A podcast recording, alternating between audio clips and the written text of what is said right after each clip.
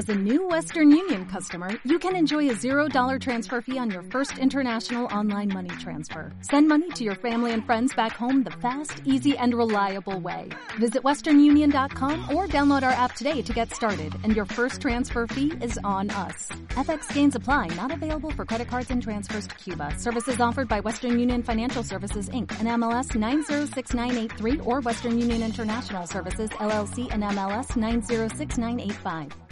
Gente más sabia que yo dice que sin conflicto no puede haber una historia interesante. Evidentemente hay obras que no cuentan nada, son obras puramente estéticas o que nos hacen ahondar en sentimientos y sensaciones. Pero cuando vamos a la narrativa, en cualquiera de las formas que pueda adoptar, tiene que haber una historia que podamos contar y sobre todo tiene que haber algo que nos lleve a seguir leyendo, seguir viendo la película, seguir atento al escenario. Y esto se debe a que queremos ver cómo se resuelve el conflicto o los conflictos que nos han presentado. Bien halladas, bienvenidos a esta nueva entrega de Milanosfera.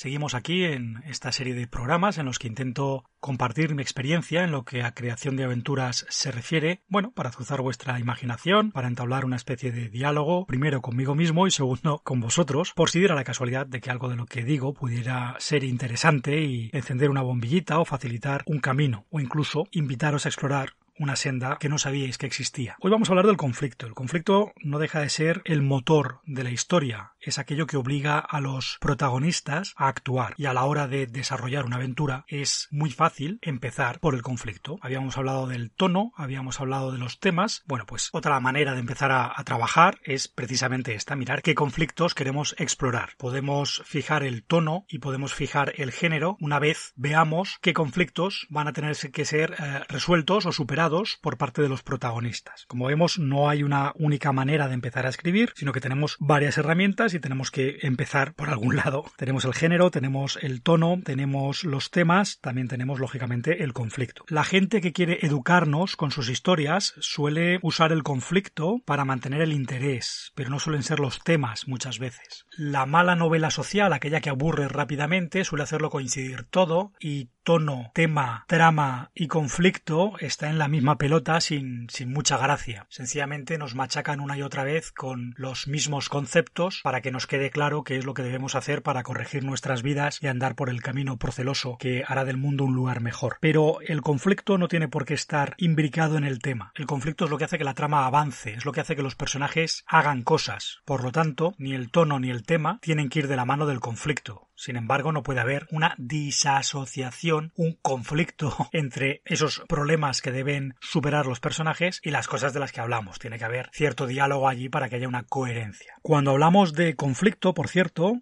no quiere decir esto que haya un adversario que se enfrente a los personajes. Hoy vamos a hablar mucho de los villanos y de los antagonistas, pero no hay necesariamente una persona malvada o un grupo de personas malvadas detrás de un conflicto. Puede haberlo, pero no es imprescindible. Por lo pronto podemos hacer unas tramas maravillosas en las que los héroes luchan contra un desastre natural, contra una epidemia sanitaria, contra unas convenciones sociales que se han demostrado injustas y que efectivamente tendrán personas que las defienden o que intentan mantenerlas vigentes, pero que igual no podemos catalogarlos como, como villanos, como personas malvadas, posiblemente pazguatas, miopes, ignorantes, ignorantes, pero no tiene por qué ser necesariamente una personalidad destructiva o malvada. El conflicto puede ser la pugna amorosa, cuando dos personas, entre comillas, compiten por el amor de una tercera. Pero es que puede ser todavía más claro cuando una persona intenta que otra se enamore de la primera. ¿Cuántas historias no hemos leído en los que toda la trama, todo el meollo está en que alguien comparta el resto de, de su vida con él o con ella? Hay un conflicto. Ha de superar la vergüenza, el miedo, sus inseguridades, las trabas sociales, económicas, la enemistad de las familias, lo que fuere. Hay un conflicto que hay que superar. Fijaos que incluso en juegos en los que no hay ganadores, estoy ahora pensando en la cocina, el, el jueguecito de Iris Sancho, hay conflicto. Las protagonistas sienten que otras de las protagonistas, otras de las personas que están en esa cocina, las han agraviado de alguna manera y tienen ahí un resquemor, hay un dolor por algo que aconteció en el pasado o algo que está aconteciendo ahora y que no se ha atrevido a hacerlo público de manera clara y evidente. Hay pues un conflicto entre los protagonistas en este caso. Y pensemos también en los conflictos internos de los personajes. Muchas veces tenemos pulsiones encontradas. Quiero seguir leyendo esta novela maravillosa, pero tengo que hacer un informe. El informe es fundamental porque es para mi trabajo, con lo que entre otras cosas me pago los libros, pero está emocionante, no quiero dejarlo. Ahí hay una pulsión, pero em, no todas esas pulsiones son tan inocuas. Pensemos en las personas que tienen un código estricto, una ética a la que se aferran con fuerza y se van a encontrar muchas veces con que proteger esas creencias, esos paradigmas, esos pilares que sustentan su vida, defenderlos y, adherirse a ellos, puede hacer daño a terceros o incluso perjudicarle a uno mismo. Hay un conflicto interno, por no hablar ya de todas esas personas que en un momento determinado son impulsivas para su mal, son violentas, son alcohólicas, son tienen cualquier tipo de dependencia, sienten una atracción por una persona que no les hace bien, pues hay un conflicto también. También hablamos dentro de, de el conflicto interno y el conflicto entre los protagonistas está la, la famosa pareja de opuestos. Fabián Plaza hacía el otro día un programa en, en el podcast de Red Key Books en el que hablaba de eso, cómo funcionan muy bien las tramas en la que aparentemente los protagonistas no solo no tienen nada que ver, sino que van en direcciones opuestas. El policía metódico que cree en la ley, en el sistema, en los diferentes mecanismos legales y aquel que se salta las reglas pero tiene un corazón de oro y lo que busca es que la ley esté al servicio de la justicia y no al revés. Todo esto sin sin abandonar prácticamente el grupo de juego. Ahora pensemos en los antagonistas. Ya hemos adelantado la pugna amorosa, ese señor o esa señora que quiere conquistar a la misma persona que nosotros. No sé ya si en términos modernos se habla de conquistar a una persona o no, y si esto es aceptable o no. Disculpad mi edad. Pugna social. Personas que quieren cambiar la sociedad, legitimizar usos que no son costumbres todavía, o dar derechos a individuos que no gozan de ellos o que incluso se ven discriminados por la sociedad o las leyes. No pensemos siempre que la persona que defiende además mantener el status quo es una persona vil. Igual tiene la mejor de las intenciones, aunque no tenga la razón. Reinos enfrentados o estados enfrentados, por ejemplo, por la lucha de recursos, por tener relevancia en el tablero político del momento, aspiraciones expansionistas y, por supuesto, en épocas en las que la colonización era evidente y no comercial, puede haber lucha de legitimidades y legalidades sobre las posiciones de determinadas zonas geográficas. Aquí ya tenemos antagonistas, ya tenemos fuerzas que se van a oponer a otras fuerzas, pero no necesariamente villanos, aunque pueda haberlos. Así, hemos de pensar muy bien cuáles van a ser los conflictos de la historia. Siempre recomiendan que haya un conflicto principal, que haya algo que destaque y que los personajes tengan claro que han de derrotar determinada situación, han de vencer determinada circunstancia. Y aquí aprovecho para meter la cuñita de que el MacGuffin es un recurso tan bueno como cualquier otro. El, conflicto inicial, el conflicto que a todos les parezca evidente, igual solo es una excusa para que la trama vaya avanzando. Pero debe existir. Los jugadores van a apreciar mucho que tengan cosas que hacer y resolver un conflicto de cualquier tipo da cosas que hacer. Es importante tener siempre alguno pensado. Y si vamos a jugar con más conflictos, conflictos secundarios o conflictos personales de los jugadores, hemos de ver cómo vamos a engarzarlos en nuestra historia para que todo el mundo se entretenga, se divierta y salga satisfecho de la aventura. Si estáis dando vuestros primeros pasos en esto de la confección de historias, yo creo que algo que facilita mucho escribir una historia y desde luego diseñar una aventura es que el conflicto nazca o parta de un villano o al menos un antagonista. más que hacer una lucha etérea contra la falta de concienciación de la sociedad o un juego de comité para ver si conseguimos cambiar determinada ley, mucho más fácil que todo esto es presentar un personaje o un grupo de personajes que quieren hacer algo claramente lesivo para los intereses de los personajes. Con esta paráfrasis también estoy dejando la puerta abierta a que los malos sean precisamente los protagonistas, que nuestro grupo de aventureros no estén defendiendo los mejores valores y que su antagonista en realidad sea una persona de bien. Esto a veces sucede cuando las, los personajes protagonistas tienen una información sesgada y creen defender unos valores que realmente en la práctica no existen. Hemos visto muchas acciones por la democracia que han terminado de manera funesta. Si la democracia en sí mismo es un valor positivo, que esto siempre está abierto a debate, yo pienso que la palabra democracia se ha desgastado con el paso del tiempo, pero creo que el individuo tiene que poder interactuar con las instituciones y poder transformarlas. Por lo tanto, si entendemos eso como democracia, creo que es un, un valor positivo. el caso, vamos a definir un antagonista y por mor de la sencillez vamos a pensar que es un villano, alguien malvado, con, como decimos, con intereses contrapuestos a los de los protagonistas. Hemos de pensar quién es ese villano y cuáles son sus motivaciones. Son dos cosas que suelen ir de la mano. Supongamos un aristócrata que está viendo unos cambios sociales que debilitarían su posición en el Estado, en las instituciones, y por lo tanto está saboteando todas esas demostraciones públicas de desafección con el régimen o sencillamente esas demostraciones que exigen un cambio de ciertas leyes. Tenemos quién es y una motivación directa. Voy a perder estatus. Por supuesto, siempre podemos recurrir a que el malo es malo. Chimpún. Esto ha funcionado toda la vida, es satisfactorio, es sencillo y además de alguna manera facilita las decisiones morales de los personajes. Si Sauron es malo, matar a Sauron no puede plantear unos problemas morales tan grandes como si Sauron sencillamente está equivocado. También nos permite, y esto es muy importante, no es lo mismo el aristócrata que está de manera legal luchando por mantener sus privilegios que ese mismo señor contratando matones para que den palizas a quien se manifiesta pacíficamente en la calle. Son dos personas que podemos categorizar como villanos, pero el primer caso solo merece una lección y posiblemente el verse derrotado en las urnas o en el Parlamento o en el órgano que sea, mientras que el segundo caso pues debe pasar por prisión o terminar con una bala en la cabeza. Son cosas distintas. Y esto también es muy importante. Los medios que va a utilizar el villano o el antagonista deben tener una respuesta proporcional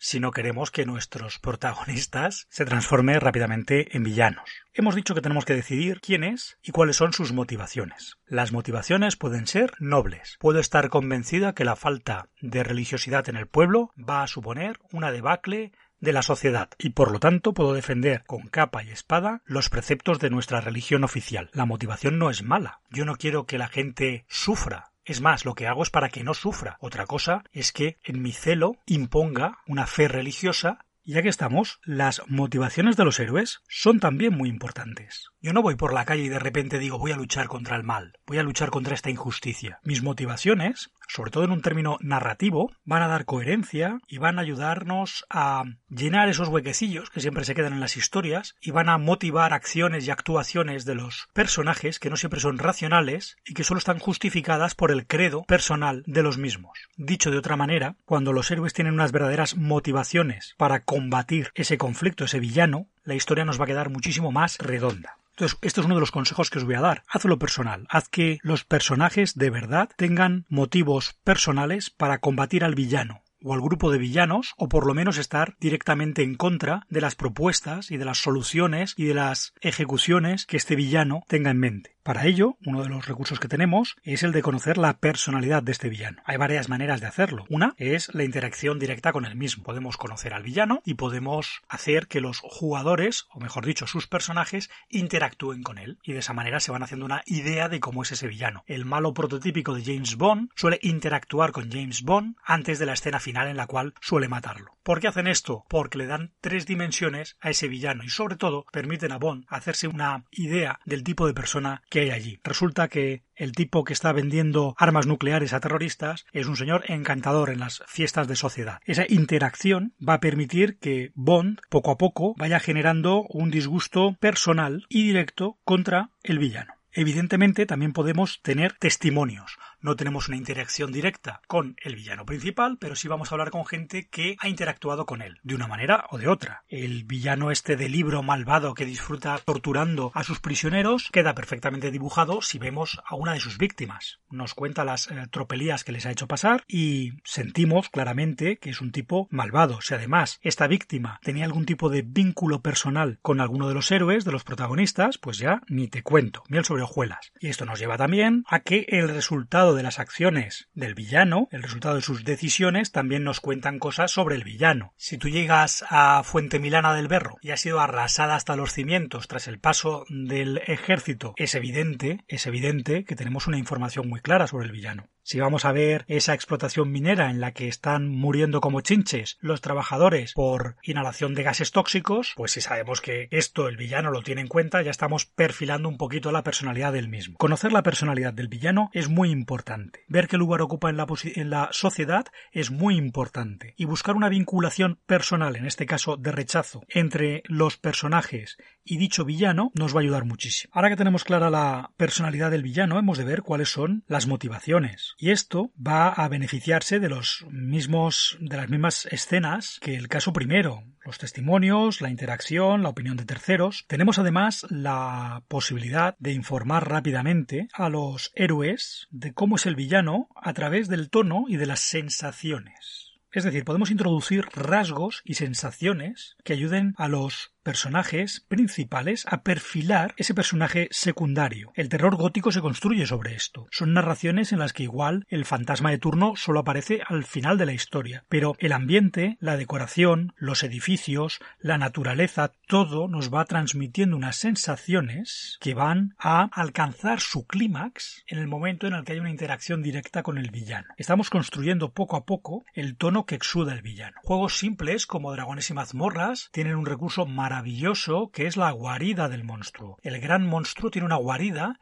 que refleja su personalidad y cuando nos acercamos a la misma, las poblaciones, la naturaleza, la gente, todo empieza a recordarnos un poquito o a darnos pistas de cómo va a ser la personalidad de ese villano. Pues este recurso es tremendamente efectivo. Desde un punto de vista narrativo es maravilloso y cuando se hace buen cine vamos a ver cómo las escenas de la película nos van a afectar el ánimo, van a hacer que de una manera casi subconsciente vayamos perfilando una serie de sensaciones que, como digo, llegan a su cenit en ese villano final. Así los villanos tienen que ser evocadores, pueden ser más grandes que la vida, pueden ser tremendos, pueden ser inalcanzables, inabarcables. Y eso va a ser la medida que van a usar los héroes para medirse a sí mismos. Pueden ser profundos, pueden ser complejos, como digo, personas convencidas de estar actuando por mor de la del bien o estar encerrados en ese conflicto interno del que hablábamos antes y llegar a empatizar bien con los personajes, bien con los jugadores, porque ven que hay esa lucha interna, es una persona que no es completamente vil y no puede evitar por X o por Y las circunstancias, una enfermedad, la extorsión, lo que fuere, no puede evitar hacer actos que claramente son contrarios a los intereses de los héroes. Debe tener también debilidades, rasgos de humanidad. Ese malvado que es inteligente, guapo, fuerte, socialmente bien ubicado, rico, que lo tiene todo y no tiene la más mínima sombra y no permite atacar desde ninguno de los ángulos, pasa a ser un ejercicio matemático. El antagonista con debilidades, igual que el héroe con debilidades, no solo es más creíble, sino que permite soluciones creativas a un grupo de juego que ha de derrotarlo. Y cuidado que cuando hablamos de derrotar al villano no siempre hablamos de matarlo. Esto es una obviedad, pero vamos a decirlo. Eh, una vez más, en la cocina estamos ahí cocinando con nuestras tres amigas, no hay que matar a nadie. Hay que decirle a Susanita que nos pareció fatal que no fuera el bautizo de nuestro hijo y que lo tenemos aquello atravesado en el alma y que lo digo ahora porque si no reviento. Pues con dos besos, una disculpa y una visita al zoo con el crío, pues esto quedaría solucionado. A su vez, ya que le damos debilidades, ya que le ponemos una relación sentimental, familiar, unos deberes, incluso una ética a la que se enfrente y que no pueda romperlo. Igual es una persona malvada, pero con una ética inquebrantable. Pues verse obligado a luchar con eso puede ser muy interesante. Cogeta a ese tipo del Ku Clan que descubre que su hijo está saliendo con una chiquita negra. Qué pedazo de conflicto, porque vamos a retratar además que los últimos 20 años con su hijo han sido maravillosos. Y no pensemos que un señor, por ser del clan, no quiere a su hijo, o que su vida familiar es un infierno para los miembros. No. Este tipo, que se dedica a perseguir a personas por el color de su piel y que por lo tanto es claramente malvado, puede tener una vida familiar tranquila y sosegada. Y tenemos un conflicto muy grande cuando su hijo, el amor de su vida, ese chaval por el que él ha echado horas y horas y horas en la fábrica, sale con una negra. ¡Qué conflicto! También, muchos de estos villanos deben también, evidentemente, tener sus puntos fuertes. Y si estáis manejando ambientaciones de fantasía, de ciencia ficción, etcétera, no estaría de más darle algún tipo de habilidad única o habilidades muy potentes que lo perfilarán como un verdadero reto. En el tema de la fantasía pueden ser los poderes, también pueden ser sus recursos, cualquier cosita que nos ayude a convencer a ese posible espectador, que en el juego del rol siempre empieza por, por el grupo de juego, por los jugadores, puede ganar, puede hacerse con la victoria, puede tener todas las cartas apropiadas para ganar la partida y salirse con la suya. Si esto no es así, difícilmente va a ser una historia interesante. La posibilidad de derrota le da mucho sabor y mucho aliciente al juego. Soy consciente de que hay muchas corrientes más modernas que están en contra y que entienden que el final puede estar perfectamente predefinido, pero yo que soy un señor clasicote, pues entiendo que las historias en las que los héroes no tienen por qué ganar pueden ser igualmente interesantes. Y finalmente voy a acabar este monólogo, que tampoco sabemos mucho dónde va y que probablemente no os diga nada que no conocierais, que hay que crear villanos interesantes, que hay que hacerlos creíbles y que cuantos más complejos los hagamos, más posibilidad de disfrute, sin menoscabo de ese malo de, de opereta que es malo porque sí y hace cosas malas y también es muy divertido luchar contra él y que los jugadores pongan el cerebro en piloto automático y se centren en resolver los puzzles y la investigación para llegar a él y meterlo entre rejas, pero como digo, corremos un riesgo, y aquí yo mismo he caído en, en este pozo, que es el convertir al villano en, en el personaje que se lleva todo el foco, en que sea el motivo. En las aventuras de descubrimiento es muy fácil que conocer las motivaciones del villano sea prácticamente el cenit de la aventura. Muchísimos jugadores van a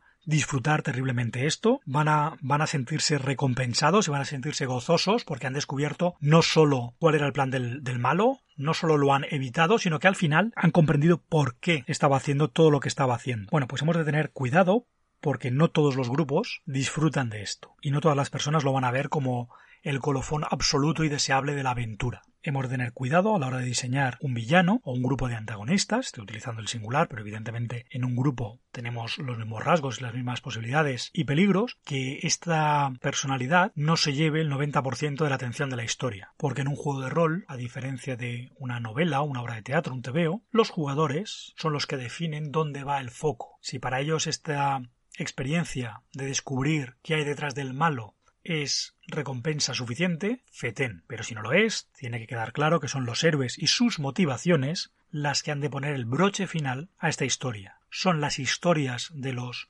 personajes protagonistas las que van a cerrar ese arco argumental grande, esa gran historia que habíamos venido a contar.